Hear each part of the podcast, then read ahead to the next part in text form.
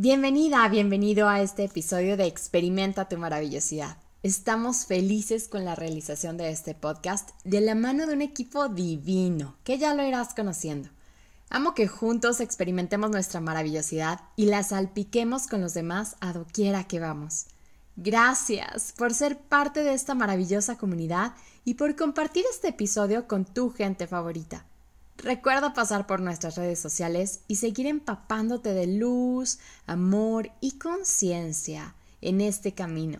Sabes que también amo conocer cómo vives tu camino de maravillosidad, así que te leo, te escucho, cuéntame. Recuerda también dar clic en el botón de seguir o suscribirte según la plataforma desde la que nos escuchas, para que recibas notificaciones cada vez que haya un nuevo episodio entrevista o más información y recuerda que también puedes dejar tus comentarios de este episodio en iTunes o iBox. Hola de nuevo, comenzamos con este, este jueves de unicidad en Experimenta tu Maravillosidad y como esta vez vamos a continuar con el tema de los negocios. Pris, bienvenida, qué gusto tenerte nuevamente por aquí. Y con el tema de los negocios, lo que viene ahora es ¿qué tal si no somos emprendedores? ¿Qué tal si no somos empresarios? Ni tampoco nos encanta esa onda y, y lo que nos encanta es trabajar en una empresa o es lo que hasta el momento o hasta este momento de nuestras vidas es lo que elegimos.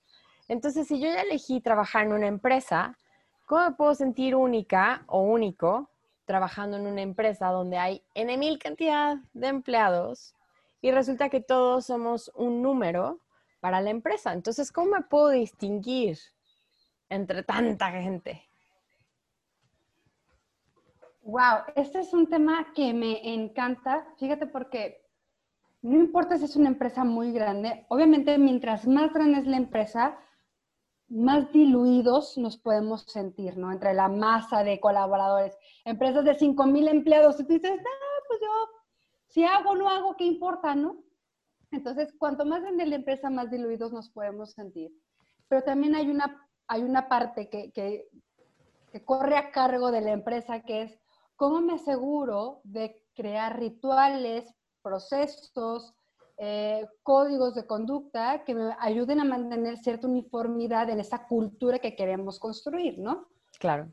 Pero cuando la cultura en una empresa está más basada en cómo me aseguro que el comportamiento final del empleado sea un determinado comportamiento, entonces ahí es cuando los procesos y la cultura y los valores y lo que ya internamente se, se utilice como mecanismos para incentivar o eh, castigar ciertos comportamientos terminan por diluir a la persona. Porque el, la persona termina sirviendo a la cultura y no la cultura al servicio de la persona y no la cultura como algo que emerge o es producido por la interacción entre las personas. Claro. Entonces, hay una parte de responsabilidad y este podría ser como una llamada de atención a las empresas de darse cuenta desde qué lugar estoy queriendo crear este sentido de pertenencia o de, de mm, ¿cómo lo podemos decir, Isa? Como, por una parte, crear ese sentido de pertenencia, no porque queramos crear comunidad, sino porque este sentido de pertenencia me permite asegurar que el comportamiento de mis colaboradores sea uno determinado, ¿no?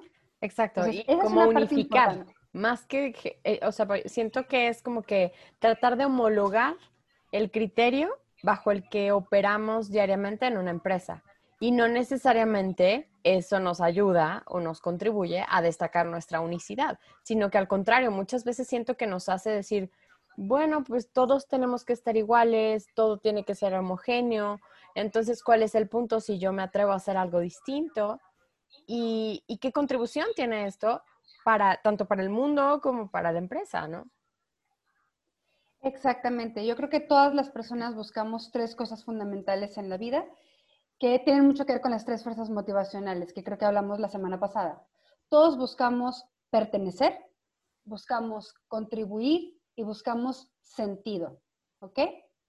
Entonces, em, cuando una empresa comprende estos aspectos de las necesidades emocionales, espirituales de la persona y los utiliza para modificar comportamientos, no para crear comunidad, sino para unificar comportamientos, esa es la llamada atención a las organizaciones.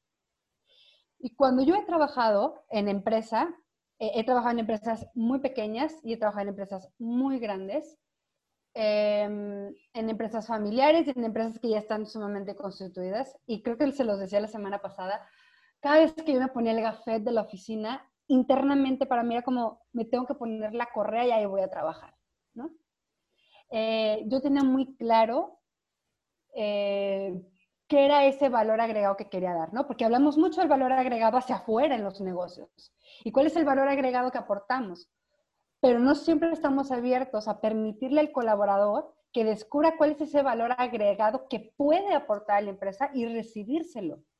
Entonces yo puedo tener claro cuál es, cuál es este valor agregado que yo puedo aportar a la organización y que yo puedo aportar en mis equipos de trabajo. Y lo que estaba recibiendo a cambio es, sí queremos que aportes valor, pero ese no. Ese se te está saliendo, ese está muy ambicioso, ¿sí? Este, o ese se sale de lo que te estamos pidiendo explícitamente, ¿no? Entonces, eso yo, eso yo lo viví internamente y, esta, y este conflicto interno, es decir, es que sé que estoy hecha para más y no estoy dispuesta a ser diluida. ¿Ok? Eso por un lado. Salgo de la empresa porque dije, sabes que aquí yo no puedo crecer, aquí no puedo florecer, y entonces empecé a trabajar por fuera ayudando a las personas a que encuentren cuál es ese propósito que tienen y cómo pueden aportar este valor, ¿sí? Cabe recalcar que no me fui de no me he ido nunca de ninguna empresa hasta no estar, hasta no poder decir en completa y brutal honestidad he hecho todo de mi parte para florecer y contribuir aquí. Nunca me fui con menos, siempre me fui diciendo, dejé toda la carne en el asador. ¿okay? Y eso no es algo como para aplaudir, porque también tiene sus, sus consecuencias. Porque literal, dejar la toda la carne en el asador, exacto. Exactamente, sí, y salir con un burnout, ¿no? La idea no es llegar allá, ¿no? Pero entonces yo salgo y empiezo a acompañar personas y estoy en el proceso uno a uno con las personas eh, colaboradores de diferentes tipos de empresa en todas las áreas que te puedas imaginar. Eh, y en este proceso, uno a uno, se conocían, descubrían su propósito, descubrían cuáles eran o reconocían cuáles eran sus talentos, sus habilidades, sus fortalezas, sus recursos internos y externos, clarificaban su para qué, lo aterrizaban en un código de ética personal que era parte de su marca personal, que es la que iban a ir y iban a aportar a sus lugares de trabajo y entonces llegaban al sistema y se topaban con pared. ¿Sí? Estos, esta estructura de valores que tengo, este propósito que tengo y todos estos talentos que tengo, los quiero poner al servicio y lo que estoy recibiendo es, sí, pero así no. O sí, pero tú no. Sí, pero no en este rol, ¿no? Entonces, em, ¿qué, es, ¿qué es lo que nos queda, no? Porque podemos decir, bueno, entonces, ¿qué? ¿Me resigno? ¿Me conformo? este, me vuelvo a colgar el gafete y pues ahí diabo la vida. no, ¿no? Este, o de plano, en realidad la única salida para poder vivir una vida profesional plena es emprender. Y yo creo que no. Yo creo que sí existe una manera en la que podemos florecer ahí donde estamos.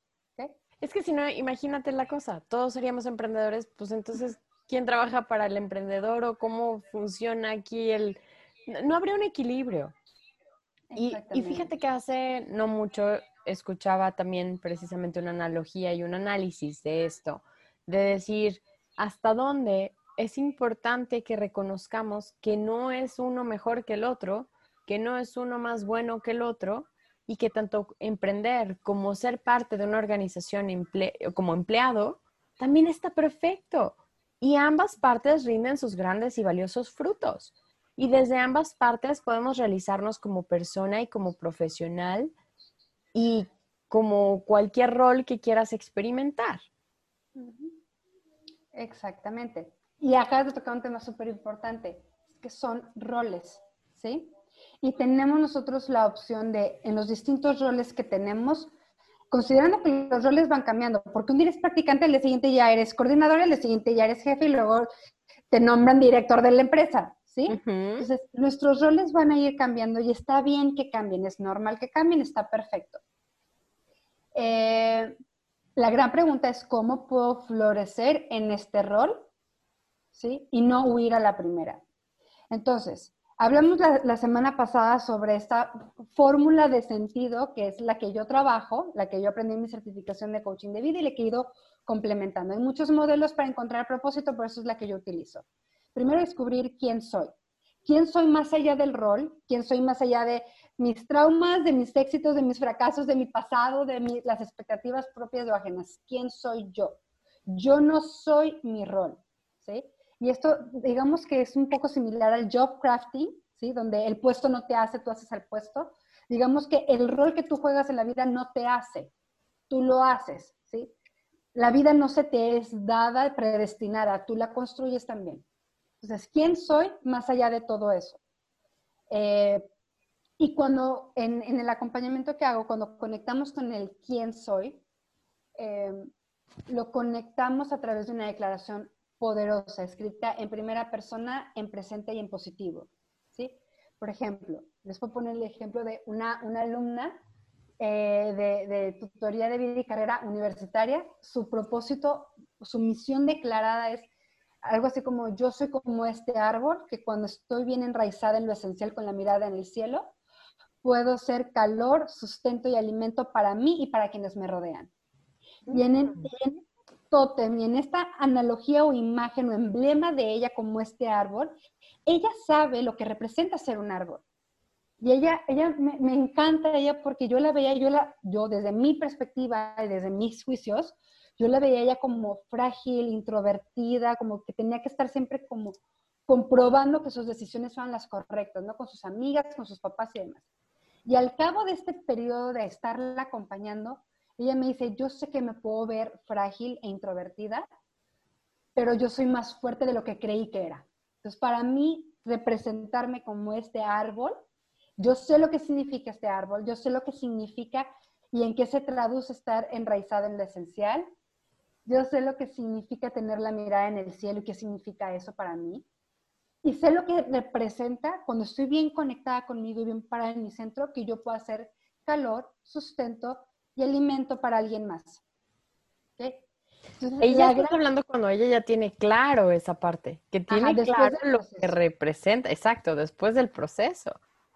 Bueno, digamos, ay, casi se me cae el, el celular esto es, sí, ya que tiene claro, pero esta, es, llegar a esta declaración de misión de vida es solamente el final de la primera parte del proceso, no es todo el proceso.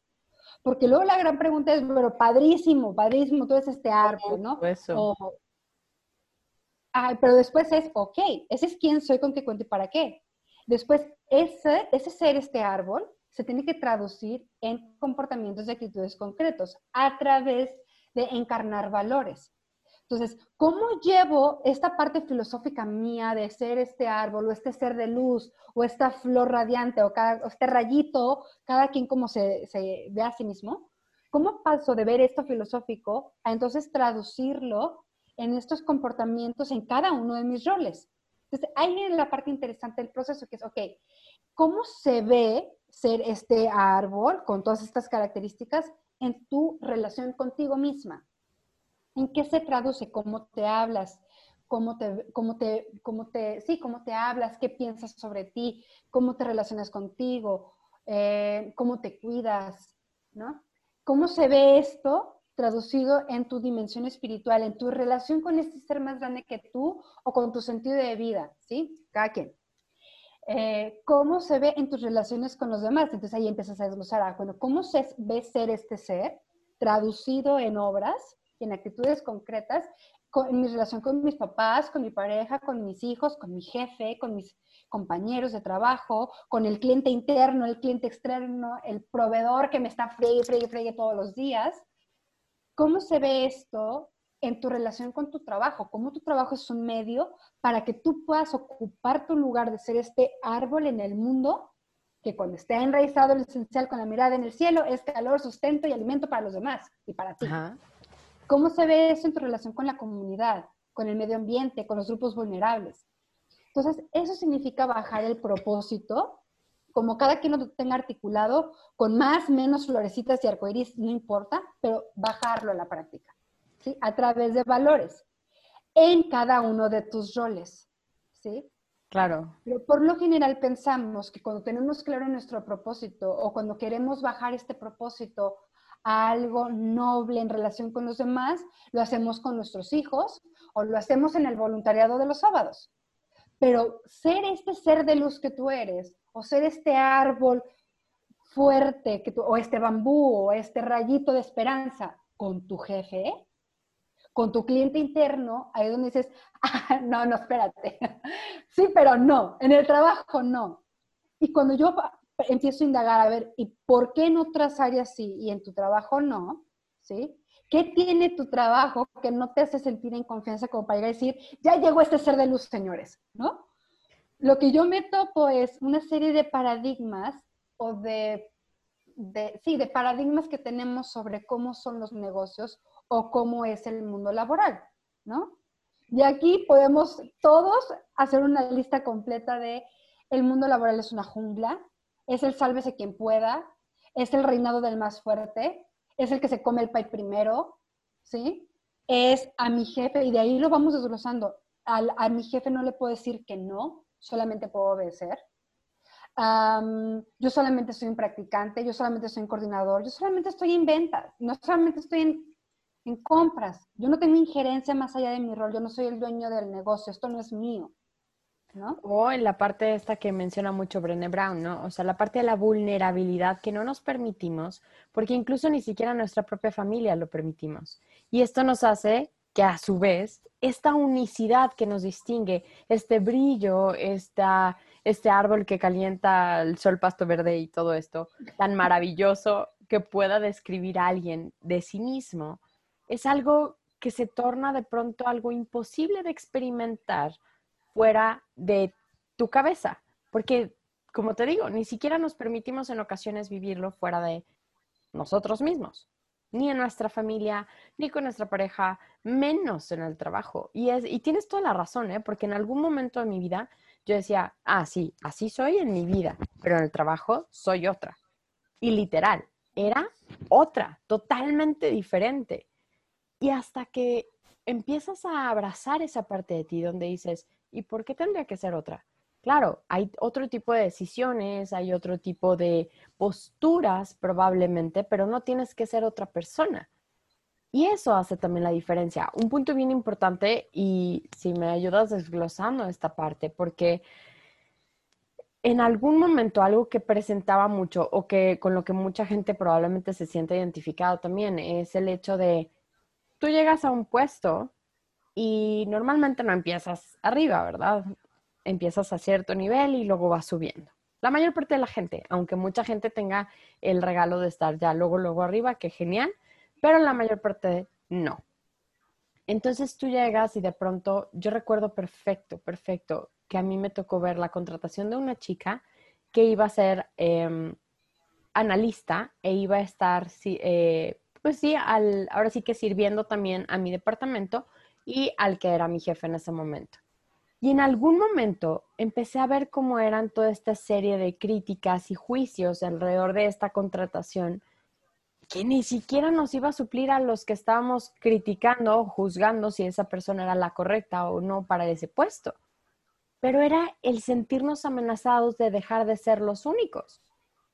Y esa parte es donde dices, a ver, antes que saber que hay un propósito, antes que reconocer ese brillito, ¿cómo me distingo como único? ¿O es primero reconozco mi brillo para poder reconocerme único?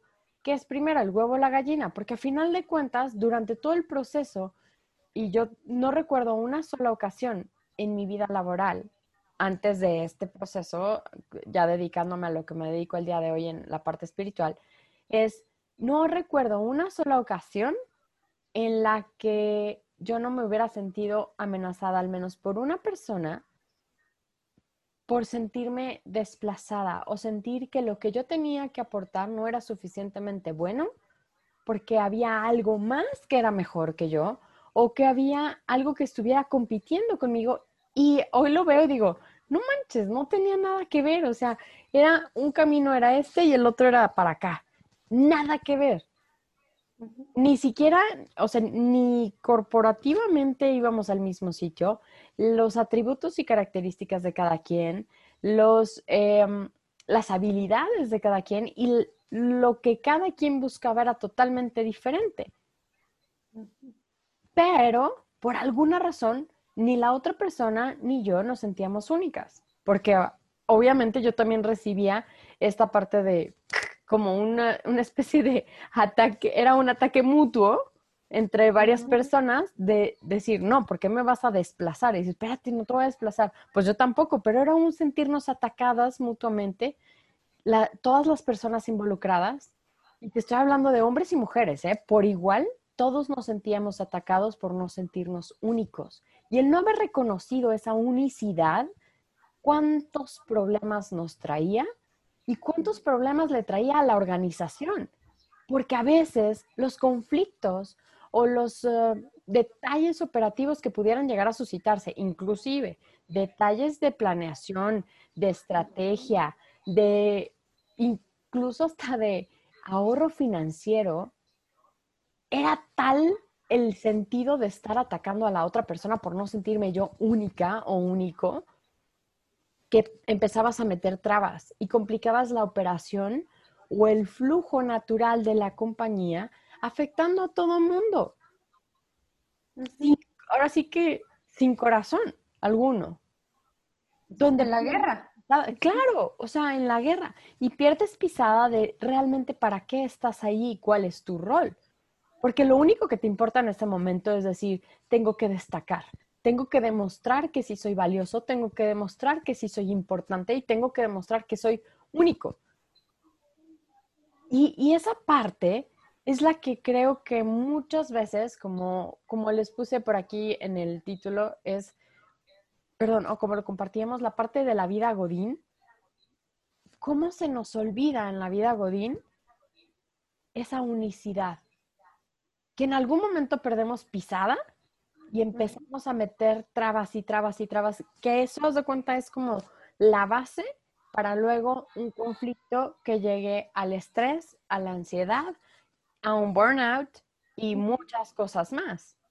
Y todo comenzó porque como no me siento única o único, entonces empiezo a compararme con los demás y digo, a ver, espérame, o sea, yo ya logré las ventas del 110%. Entonces, tú lograste 111, ¿por qué? ¿Por qué? Y dices, a ver, espérate, para empezar, no son los mismos territorios, no son las mismas circunstancias, no son los mismos, no, tienes el mismo equipo, cada quien le está siendo medido con diferente vara. Y creo que eso es algo de lo que decías al inicio. Las organizaciones tienden a, a homogenizar la forma inclusive de la métrica cuando dices, no puedes comparar peras con manzanas, naranjos con limones, por más que se parezcan. Exactamente. Y sabes que incluso hay, hay organizaciones que sus criterios de contratación tienen, no, no es que tengan claro el perfil en relación a competencias y destrezas, tienen claro el perfil en relación a cómo se ve, cuál es el contexto socioeconómico del que viene la persona, cómo habla, dónde estudió, ¿sí? Entonces, para mí fue muy chistoso el año pasado, eh, tuve un acercamiento con una empresa para darles un servicio de capacitación, todas las personas en el piso se veían igual. Se veían igual, se vestían igual, hablaban igual. Hazte cuenta que eran como primos todos. Luego por eso nos critican en Monterrey casi, o sea, todos tan idénticos, ¿no? Entonces decía, ¿dónde está la diversidad aquí? Si todos, son, todos se ven igual, de aparte todos, deja tú que todos se ven igual. Además, todos comparten los mismos círculos sociales, comparten el mismo background académico, comparten los mismos intereses, comparten quizá los mismos valores. Yo no sé si los tengan clarificados a nivel individual o no, pero por lo menos parece que valoran lo mismo. Entonces, qué fácil mantener una uniformidad ahí, ¿no? Yo creo que algo muy importante de lo que nos pasa en el mundo de los... Hago un paréntesis. Aún cuando todo pareciera que es de lo mismo, es mucho más sencillo que pierdas tu unicidad en un ambiente así. Exactamente, exactamente. Pero te voy a decir algo. Hablar de que cuando llegas al mundo empresarial y cuando llegas al mundo profesional, pierdes tu unicidad, yo ahí me cuestiono y, levanto la voz también ante el sistema académico, porque muy posiblemente no perdimos la unicidad porque nunca la descubrimos. Llegamos sin sabernos únicos. Entonces, yo no sé, o sea, cuando una persona se da cuenta que, está, que se está sintiendo diluida en el sistema, ¿sí?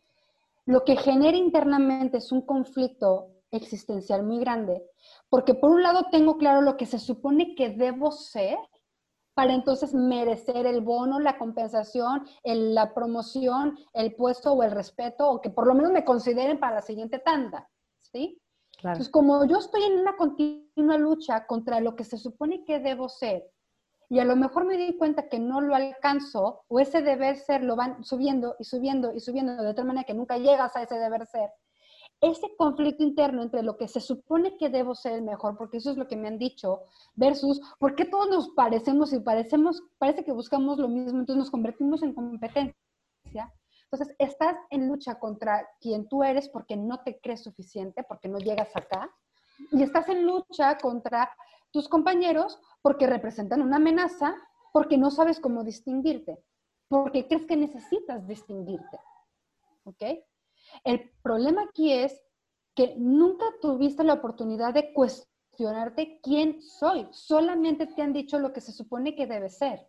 Y se supone que tú, tú estás hecho para crecer y para ser el dueño de un negocio y dueño de la mitad del territorio y tú, este, y tus capacidades, no, mira, tú, tú peleas como abogado, vas para abogado y tú te ves como que te importa mucho la parte humana, tú vas para psicólogo y tú te ves como que eres muy bueno para los números, vas de ingeniero, ¿no? Y si además tu papá o tus ancestros venían de esa misma profesión, no te lo cuestionabas, es como, ah, pues sí, ¿qué toca? Pues tengo que estudiar. ¿Qué tengo que estudiar? Pues lo que tengo que seguir con la tradición, pues entonces tengo que ser abogado, tengo que estar en humanidades o tengo que estar en, en matemáticas, ¿no? Y cuando alguien se sale, el pretito en el arroz, cuando alguien se sale y dices, ¿cómo? ¿Qué pasó? El sistema, el sistema no está hecho para cuestionarse que todos sus componentes se ven iguales. El, el sistema parece estar hecho para cuestionarse cuando hay uno que resalta. Y entonces toda la atención está en el que resalta como si fuera malo resaltar. Entonces nadie quiere resaltar. Pero cuando llego a mi empresa y tengo 40 años y digo, no tengo la más mínima idea de quién soy, porque según yo he cumplido con todo lo que se supone que debía cumplir a esta edad de mi vida. Estoy casado, tengo hijos, tengo el puesto gerencial, gano tantos con tantos ceros en la chequera y me siento completamente perdida en la vida. De tal manera que si me quitan el rol que tengo, que creo que soy, entonces veo la amenaza. Entonces, si no llegas al punto de inflexión porque llegas agotado de pelearte contra todo por mantener el rol que crees que te representa como persona, llegas perdido porque hay algo en ti que dices, como que esto no me hace clic, o sea, se supone que en este momento de mi vida la expectativa era que me sintiera pleno, realizado, así como ya me puedo morir mañana y estoy aferrado a las cosas y no sé cómo soltarme de ahí cuando todo se supone que ahora me tengo que soltar de todo. ¿Cómo me suelto si no sé quién soy? Entonces, hablar de unicidad como huevo y la gallina, creo yo más bien que el huevo bueno, no sé, huevo la gallina, es el autoconocimiento. La base de la unicidad es el autoconocimiento, la base del propósito es el autoconocimiento, la base de la toma de decisiones es el autoconocimiento, la base de la colaboración y de la colectividad es el autoconocimiento. Yo no puedo querer, no voy a usar el término defender, yo no puedo honrar mi unicidad si yo no sé quién soy.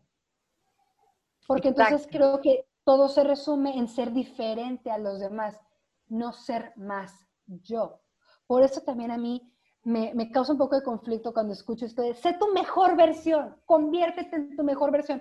Pero ¿qué tiene de malo con la versión que soy hoy? O sea, ¿por qué no puedo, por qué tengo que seguir como el hámster en la ruleta? O sea, que no puedo bajarme tantito y por un momento reconocer y decir, no manches, Priscila, qué chingona que has llegado hasta acá. Y qué chingón que en este momento de tu vida eres quien eres y esto es maravilloso, la maravillosidad.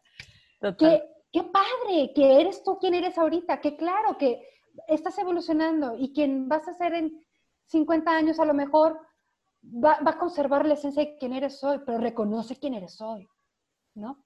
Entonces, el autoconocimiento es la base de la unicidad. En la medida en que yo me conozco, y esto lo vimos la semana pasada, pero en la medida en que yo me conozco y me descubro único, O sea, puede haber 20.500 millones de ingenieros, de ingenieros en mecatrónica, de ingenieros en mecatrónica graduados del TEC, de ingenieros en mecatrónica graduados del TEC que trabajan en tal empresa y en mi departamento y en mi equipo de trabajo, y aún así el conjunto de experiencias, la manera en la que vemos la vida, cómo afrontamos la vida, cómo nos volvemos a levantar, cómo volvemos a creer, cómo, cómo la, metabolizamos y luego la, la volvemos a poner allá afuera a través de nuestros talentos, eso es lo que te hace único. No que tú hayas sido el primero en alcanzar la meta del mes, que claro que es importante, o sea, tú asumiste un compromiso de resultados, pero lo que te hace único no es el título que tienes. Fíjense, el paréntesis. Eh, participé en un, en un panel el día de hoy que grabamos. Dos personas que yo considero así de que admiro y estamos hablando de un panel intergeneracional. La más chica naturalmente soy yo y hay una alguien de generación X y otro baby boomer y nos preguntan, ¿qué título le pongo a un lado a tu reconocimiento? Doctor, maestro, licenciado, ¿qué? ¿No? Entonces, este, yo le dije, nada, ponle Priscila Porcini. Si tienes que ponerle algo, ponle, ponle que soy purposologist, ¿no? Y la otra persona, ¿qué es eso? Dice, bueno, ponle Priscila Porcini, consultor humano y de negocios conscientes, va. La otra persona, la baby boomer, dice, pues a mí ponme fulanita de tal y ponle coach de vida y ya. Y entonces el que, el que tiene un montón de, de, de, títulos, ya, ya llegó a doctorado, dice, dice la persona que nos, que nos este, va a hacer el reconocimiento, dice, bueno, pero a él sí le pongo doctor, por lo menos a él. Y cuando dije, a ver, le va a preguntar, entonces voy con él y le digo, oye, ¿cómo quieres que te pongan en el reconocimiento? Me dice, nada, fulano de tal, así como vivo y como me voy a morir. ¿no? Y entonces la otra persona decía, pero ¿cómo? Entonces, ¿qué título? Nada ponle nuestro nombre y ya. Entonces, esa, esa, eso es versus un maestro que conocí que decía, a mí llámame doctor porque me lo he ganado. Y está bien, está bien que digas que te quieras sentir orgulloso de tus títulos, de, tus, de tu experiencia, de todo lo que has hecho, pero tu valor como persona no está ahí. Se pueden despojar de todo lo que tienes. Puede venir una pandemia y a lo mejor te das el, tus talentos, tus talentos, imagínate en un, equipo de, ventas. Imagínate un equipo de ventas, donde hay una persona que tiene clarísimo que sus talentos, que es buenísimo en vender, cuando puede estar físicamente con su cliente o el prospecto y hacer la venta en vivo, al sin directo, ¿ok? Y esta persona tiene clarísimo que es muy buen vendedor porque tiene esa posibilidad. Y entonces viene la pandemia y tienes que hacer venta virtual o por teléfono o por correo o por llamada, pero no puedes ir a la oficina de tu cliente a vender ahí. Y entonces esta persona dice, pero ¿cómo? O sea, si yo me he ganado cinco años seguidos el premio al mejor vendedor del año, pero porque tengo estos talentos que hacen que yo sea el mejor vendedor del año. Si yo no puedo salir a vender en la calle, entonces ya no voy a ser el mejor vendedor del año. Y entonces, ¿quién soy? Si no soy el mejor vendedor del año, ¿qué soy? ¿No? Y Ese tipo de crisis son muy heavy, son súper duras, pero porque nuestra mente y nuestra, nuestro valor como personas está en lo que tenemos y en lo que hacemos, no en quiénes somos. Claro, y acabas de, de decir un punto clave, porque ese es algo que mucha gente durante estos últimos siete, ocho meses ha estado viviendo. Una crisis muy pesada de decir, si ya no soy esto, entonces, ¿qué soy? Y no nada más desde el punto de vista profesional, ¿eh? Porque también está el tema de gente que se ha divorciado, gente hasta la que se ha casado, gente que ha tenido hijos, que no ha tenido hijos, que si las muertes o no las muertes y, y demás. O sea, hay muchísimos temas alrededor de decir, si ya no soy esto, entonces, ¿qué soy? Pero cuando tú realmente te conoces, y volvemos a la misma base, para ir cerrando aquí el tema, es la misma base es el autoconocimiento. Y en la medida que nos conocemos, es en la medida en que le dejas de dar importancia al rol o, darle todo el valor y el poder al, al, rol que tú estás jugando y te lo empiezas a dar a ti misma, a ti mismo, a tu propia existencia. Y yo que lo viví así, te puedo decir que dices, ay, jole, está horrible porque entonces entiendo también cómo es que cruza por nuestra mente el decir, ¿cuál es el punto de que yo esté viva si ya no soy esto? Y no está padre, no es algo agradable, no es algo que se lo recomiendo a nadie. Y eventualmente casi todo ser humano rosa con la puntita de la nariz, aunque sea, esa línea de decir, si ya no soy esto, entonces, ¿qué soy? Y no es algo sencillo de, de, desmenuzar, es algo que para empezar, en ese momento, cuando ya rozaste con la puntita de la nariz la línea de, si ya no soy esto, entonces, ¿qué soy?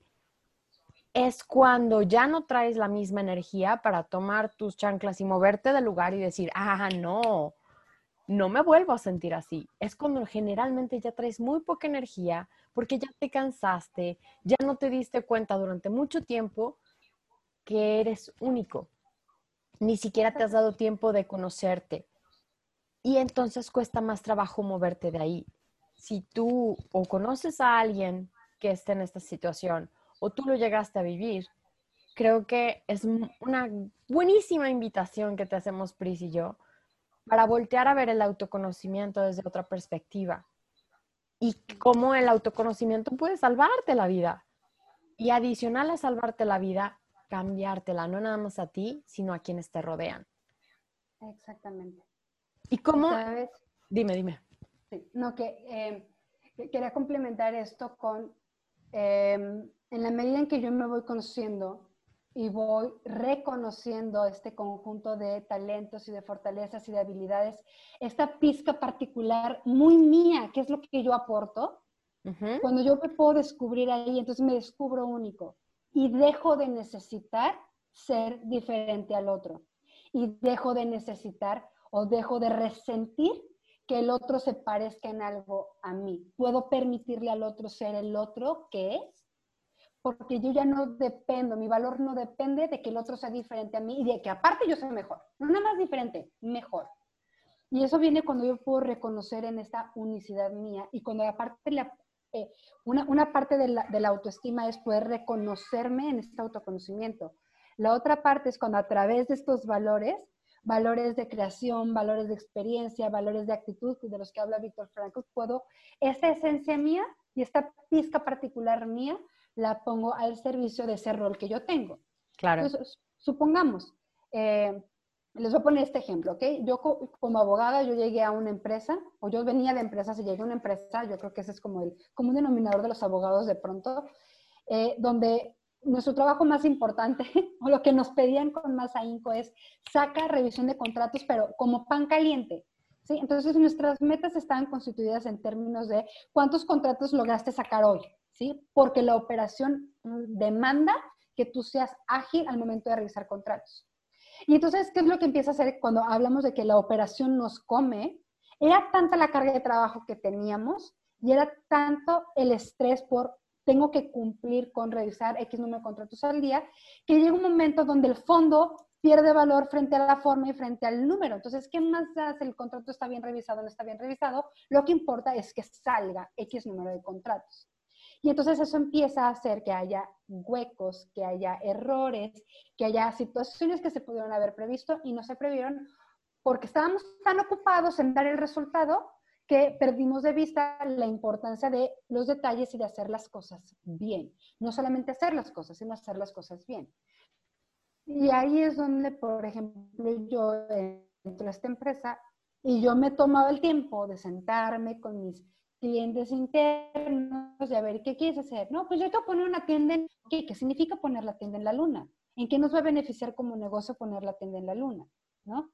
¿Qué vamos a necesitar? O sea, en lugar de ser yo la que daba todas las respuestas o era la que tenía al final de cuentas que decir que no siempre terminaba como la mala de la película, tenía esta conversación donde a través de preguntas también, mi cliente interno decía, oye, sabes que tienes toda la razón, o sea, queremos poner la tienda en la luna porque eso a mí me va a hacer brillar frente a los jefes, pero no estoy considerando que no tenemos los recursos para eso, que hay una serie de regulaciones que tenemos que cumplir que no podemos cumplir y que la única manera de cumplirlo implicaría a lo mejor pagando un moche. Y entonces, ¿quién soy yo si yo soy el que empuja el pagar un moche dentro de la empresa? ¿O quién, quiénes somos como empresa si nosotros por querer poner esa tienda en la luna terminamos pagando un moche? Entonces, a través de preguntas, yo acompañaba a mi cliente interno, uno, a darse cuenta de qué tan práctico y funcional era lo que quería hacer, qué implicaciones tenía y sobre todo en quiénes nos convertíamos si hacíamos eso. Obviamente eso implicaba más tiempo y era un tiempo que, que no era bien visto porque entonces de yo poder sacar cinco contratos en una hora, sacaba tres, porque me sentaba a dialogar con mis clientes. Pero a largo plazo, mis contratos podían tener menos errores o menos huecos ¿sí? en la relación a largo plazo con los clientes. Entonces, para mí era un tema, eh, era un dilema, es decir, ¿cumplo, ¿cumplo en el corto plazo o me aseguro que el día de mañana que yo ya no esté en esta empresa, esto no se caiga por lo que yo hice tres años antes o cinco años antes? Y empiezas a meter tus valores. Ahí es donde se empiezan a afianzar tus valores, empiezas a verlos en la práctica, empiezas a decir, ok, me empiezo a distinguir, no porque me haga más o menos distinguirme, sino me empiezo a distinguir porque empiezo a ser más yo, empiezo a vivir en coherencia con esto que creo. Y luego cuando, en los sistemas en los que nosotros formamos parte viene este armonizar esta estructura de valores. Esto es en lo que yo creo, pero eso es lo que me pide la empresa. Entonces, una de dos, la empresa se impone y me quiebra para entonces yo terminar haciendo lo que la empresa me pide, o yo me resigno, para no romperme, me resigno, suelto esta estructura de valores, voy con la corriente, pero entonces yo empiezo a generar esa insatisfacción interna. ¿Ok? Eso, eso lamentablemente pasa muchísimo. Cuanto más te quieres para en tus valores, más difícil es, más tienes que ir contra corriente. Por eso ahí entra el factor propósito como un motor espiritual que te dé esta, esta fortaleza interna de sostenerte en, integridad, aun cuando el entorno sea adverso.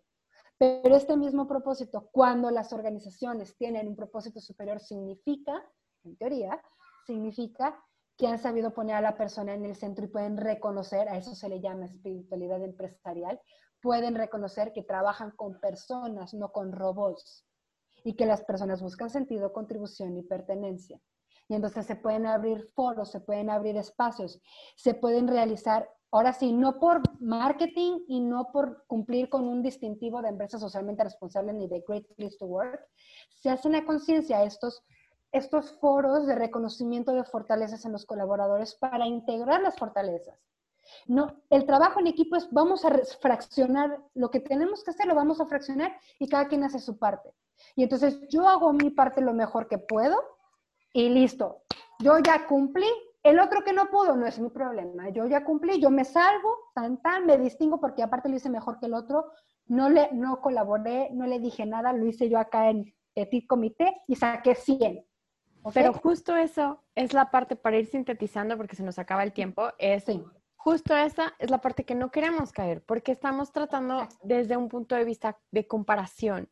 Y no se trata de eso. Y como lo dijimos hace un momento, nada más recapitulando, el autoconocimiento es la base de la unicidad y como tal es importante que así como tú narraste la parte de cómo te, eh, te, dabas el momento para revisar los contratos, es un momento a lo largo de la vida donde es importante que voltees a tomarte ese tiempo de conocerte a ti misma, a ti mismo, para que luego 20 años después, 5 años después, el tiempo que necesites, no vuelvas a caer en lo mismo y tratar de buscar un, ahora sí que un resultado diferente para algo que nunca hiciste diferente, como lo que decíamos hace un momento, de tocar este fondo, de decir, si no soy eso, entonces, ¿qué soy?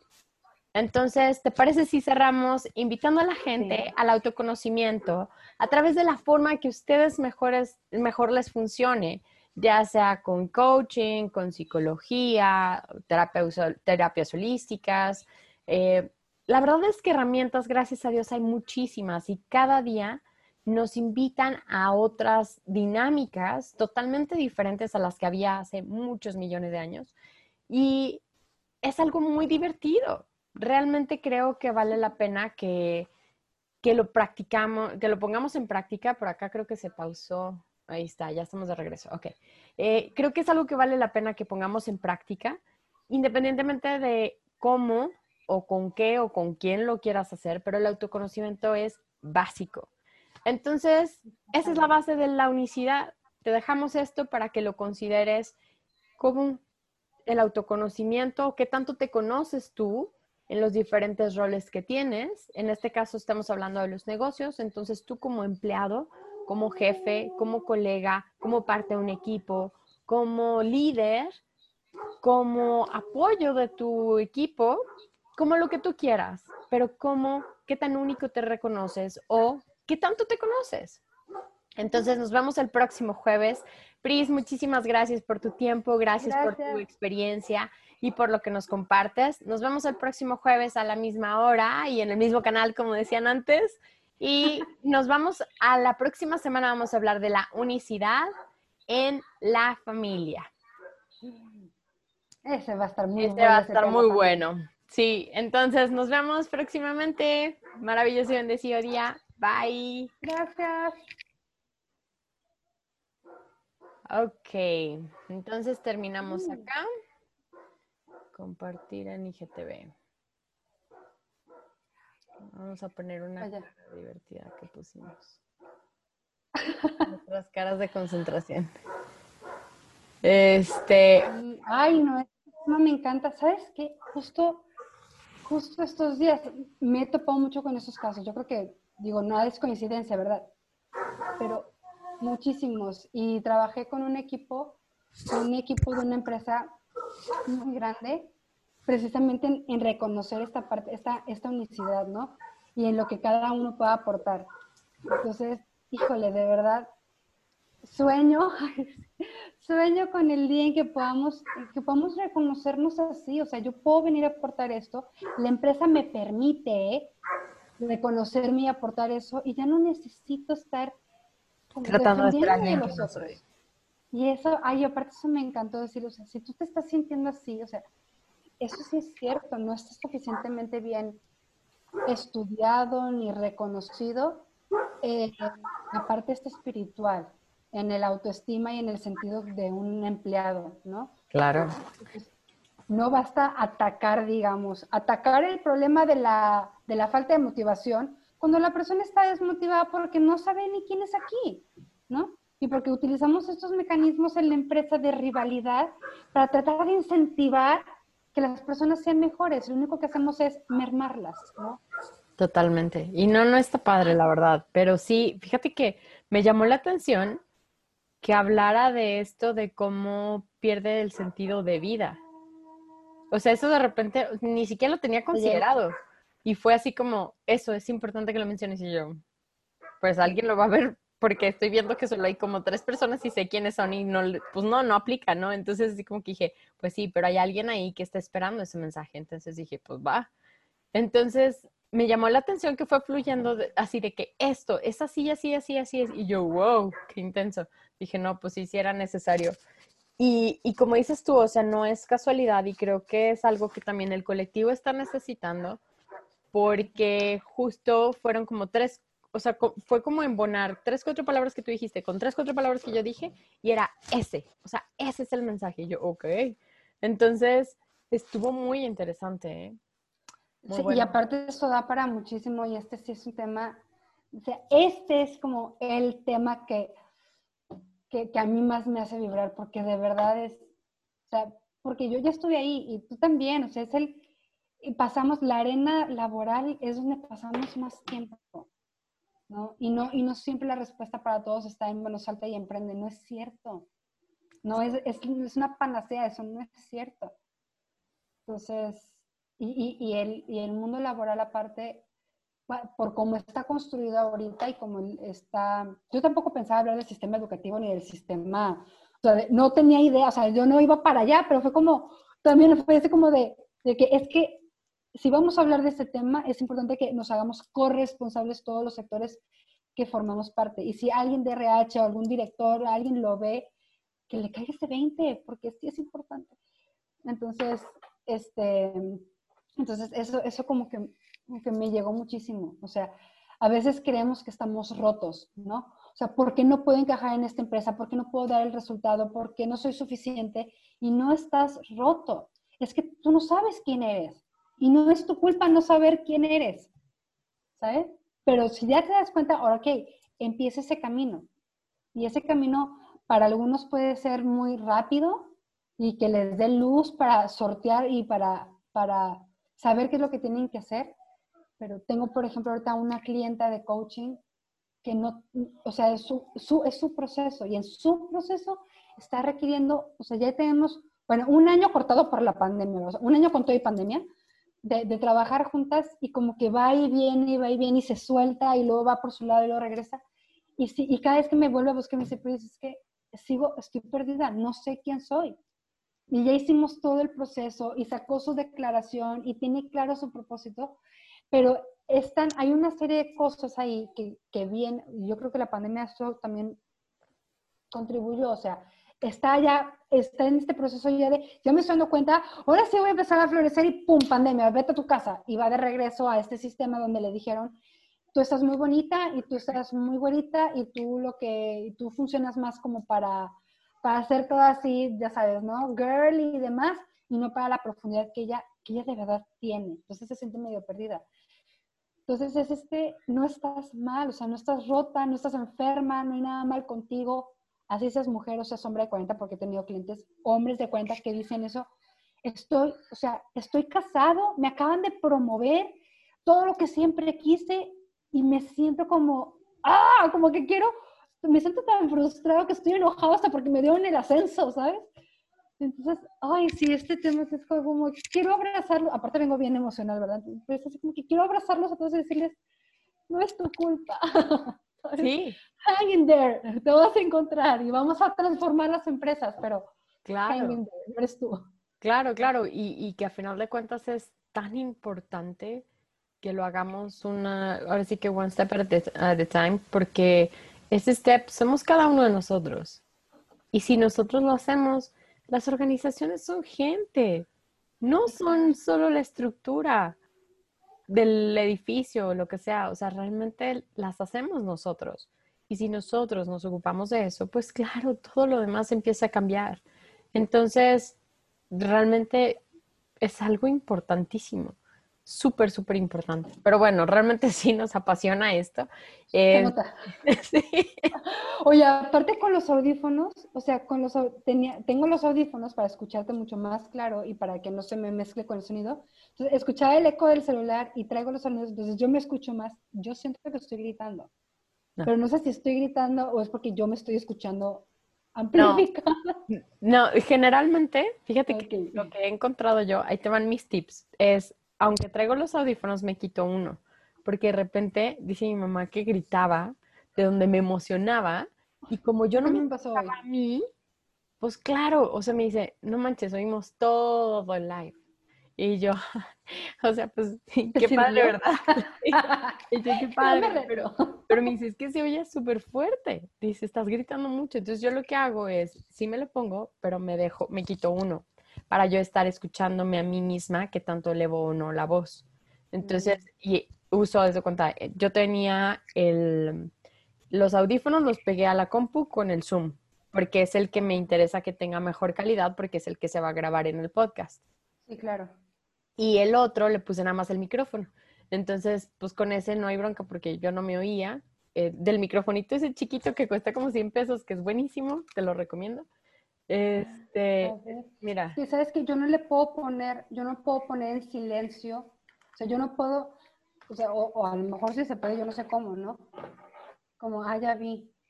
Pero es que, yo, según yo, yo no puedo como separar el audio del micrófono del otro audio en el celular. Ah, es que cuando estoy en live no me permite ponerlo en silencio. O sea, sí, o sea, siempre, por más bajito que lo ponga, se escucha. Entonces, si yo me quito uno, te estoy escuchando a ti, me estoy escuchando yo súper bien, pero escucho acá el, el, celular de todas maneras. Pero no me puedes escuchar porque haz de cuenta que bloqueas, chécate, con este se lo pongo, bueno, ¿tú, ¿tú qué usas? iPhone. Android. Ah, bueno, yo le pongo este a mi Android. ¿sí? En este momento yo le estoy bloqueando el audio, solamente estoy haciendo la voz, ¿sí? Entonces, yo lo que hice fue, este se lo puse al celular, donde lo único que necesitaba era la voz, porque yo no necesitaba escucharte porque te estaba escuchando acá. Claro. Entonces, este le da nitidez a la voz, pero donde yo te estoy escuchando es de acá. Entonces ya no se vicia, yo no te escucho aquí, porque tampoco me interesa escucharte acá porque te estoy escuchando aquí claramente. Entonces, de acá es donde yo me baso. Entonces, yo te estaba contestando a lo que yo escuchaba acá y acá nada más me encargaba de hablar. Y eso en lo personal a mí me ha funcionado muchísimo más. Sí, yo creo que necesito ese micrófono. Sí, es, o sea, ve, súper sencillo, cuesta como 100, 200 pesos y ayuda un montón, un montón. Porque, te digo, no se vicia, eh, sí es más nitidez del, de la voz y tienes estas ventajas. Sí, lo voy a buscar porque sí, a mí, como yo sí lo, lo escucho, entonces te estoy escuchando a ti, me estoy escuchando yo, estoy escuchando ya, y luego acá afuera, obviamente, mi hijo, ¿no? Entonces, en la hora cero. Entonces yo estoy así como de, ¡ah! Sí, ya te entendía que decías que por más que bajaras, Sí, ya te entendí que decías de que por más que le bajaras en el live, pues no te deja ponerle mute, porque como que el celular dice, ¿cómo? ¿Estás viendo un live y no lo quieres oír? O sea, no, aparte, estás tú en el live, o sea, ¿cómo te va a poner mute, sabes? O sea, Exacto. señora. Exacto. Entonces, como que esa es la parte, pero a la hora que ya haces este cambio, otra cosa, totalmente. Ay, sí, lo voy a buscar. Buenísimo. Yo lo compré en Best Buy, pero también estaba viendo en Amazon unos y pues, ah, bueno, hoy quería comprar otro también y era 150 y algo. Ah, súper bien. Ajá, y viene con su peluchito para que, por ejemplo, a mí me gusta a veces de que me salgo a grabar al, al parque o así y el sonido del aire pues no cruza. Entonces se oye claro y mucho más claro que si traigo estos. Claro. Ay, sí. sí, porque hasta yo en algún momento dije que, a ver, cálmate, estás gritando, estás, muy apasionada, estás muy sensible y estás cansada, relájate un chingo.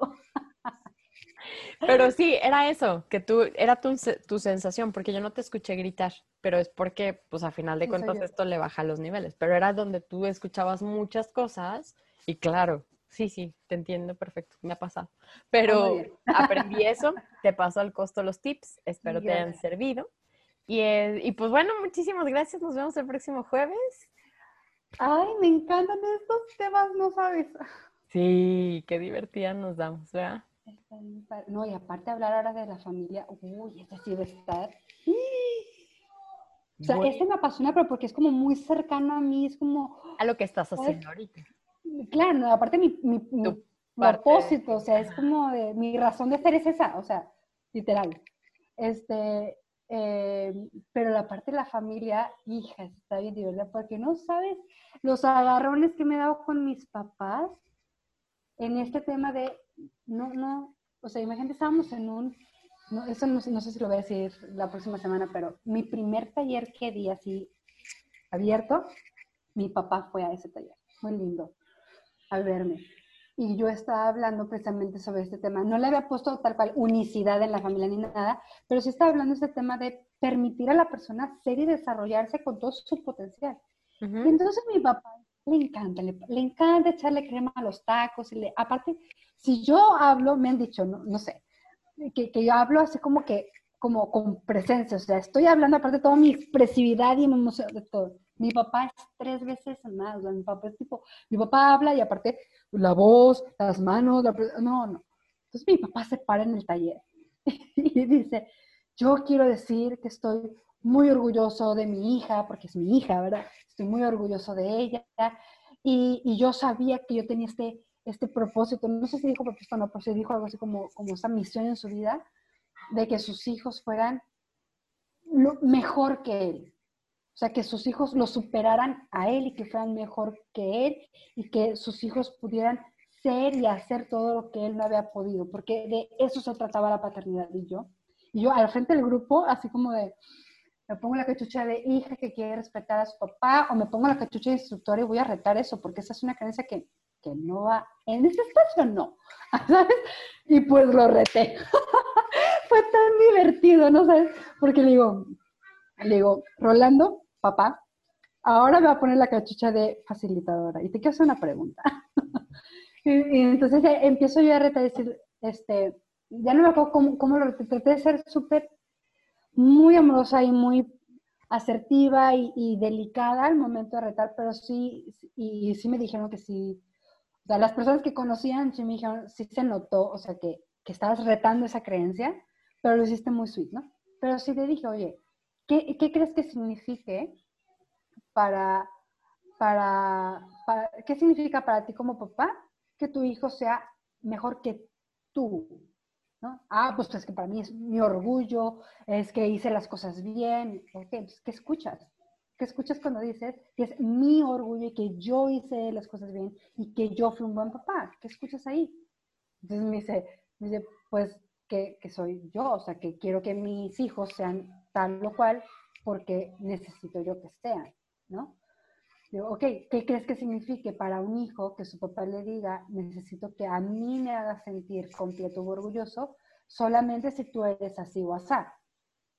Dice que, no, no, no, sabes, me sudaron las manos, me hice pipí, o sea, yo estaba así como de, ¡ah! Pero, pero mi papá nada más se quedó así como, como, ok, creo, creo que entiendo. O sea, creo que entiendo, pero como que dame chance de procesar, ¿no? Ajá.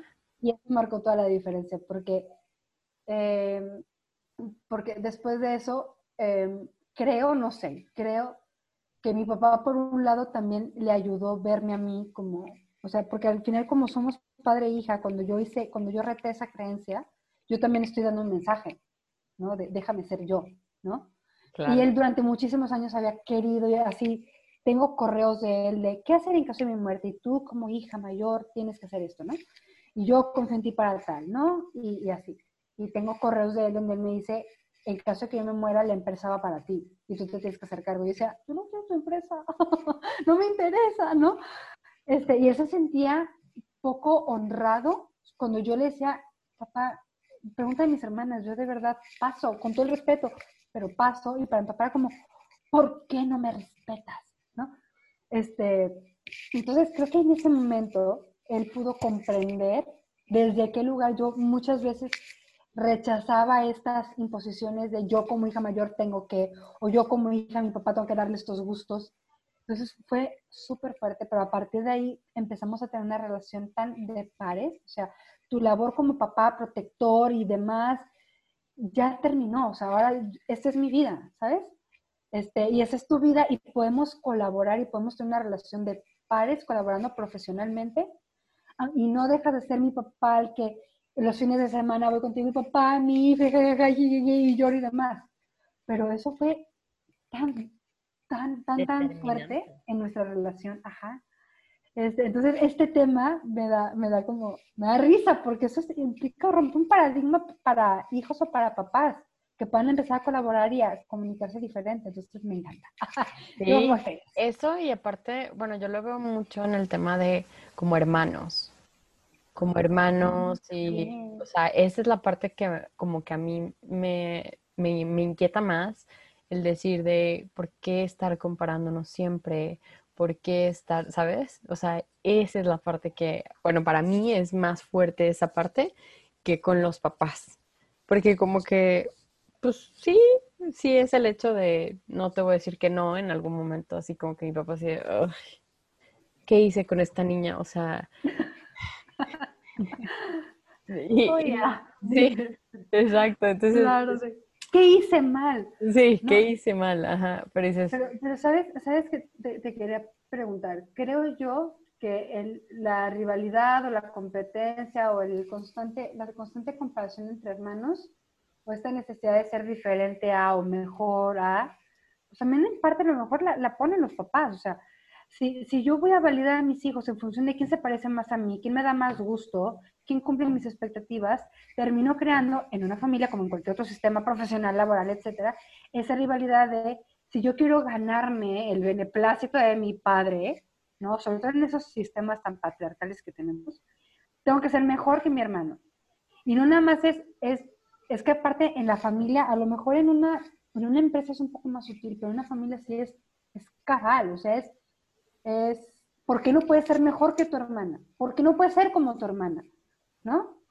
Claro, y aunque los papás lo establezcan, ahí te va la otra parte de la píldora, es, no puedes cambiar a mamá, no puedes cambiar a papá, pero tú sí. Entonces, porque justo en el taller que di la semana pasada, una chica me decía, es que ¿por qué siempre me están diciendo que como mi hermana y que como no y como es? Y dices, si mamá y papá no se están ocupando de trabajar con eso o no les interesa en esta parte de su vida o no quieren simplemente, pero tú no puedes dejar de sentirte así porque, o sea, vaya, no puedes pasarles la pelota, que como mi papá y mi mamá no quieren trabajar eso, pues yo no me puedo sentir diferente.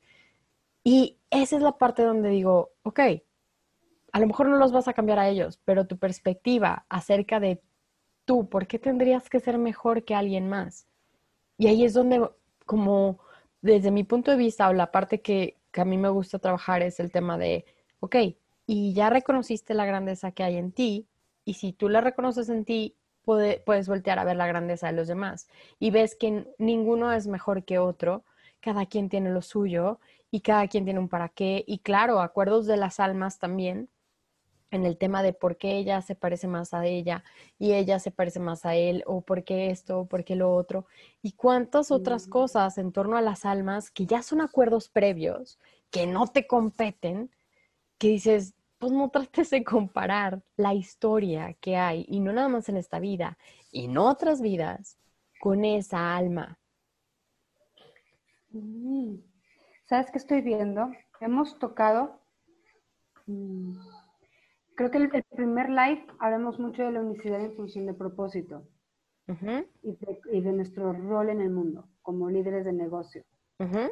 hoy hablamos de la unicidad eh, de la mano de la autoestima y de la validación personal, y de reconocernos. Pero creo que el próximo live, la unicidad va a estar mucho en relación de la responsabilidad. O sea, cuando yo me reconozco única, puedo empezar a hacerme cargo de lo que sí es mío si yo me puedo reconocer única en mi familia, puedo llegar a ese punto donde con completa paz y serenidad puedo voltear a ver a mis ancestros y darles las gracias por lo que han hecho, porque ha sido lo mejor que han podido con lo que han tenido. En su unicidad hicieron lo mejor que pudieron. Y entonces yo ya no necesito que mis papás, que mi papá cumpla con ese deber ser paternal que yo tengo en mi cabeza y que mi mamá sea la madre que yo tengo en mi cabeza. Ya puedo yo hacerme cargo desde mi unicidad y reconocer que yo puedo ser mi papá y yo puedo ser mi mamá en eso que a mí me, que yo considero que me pueda faltar.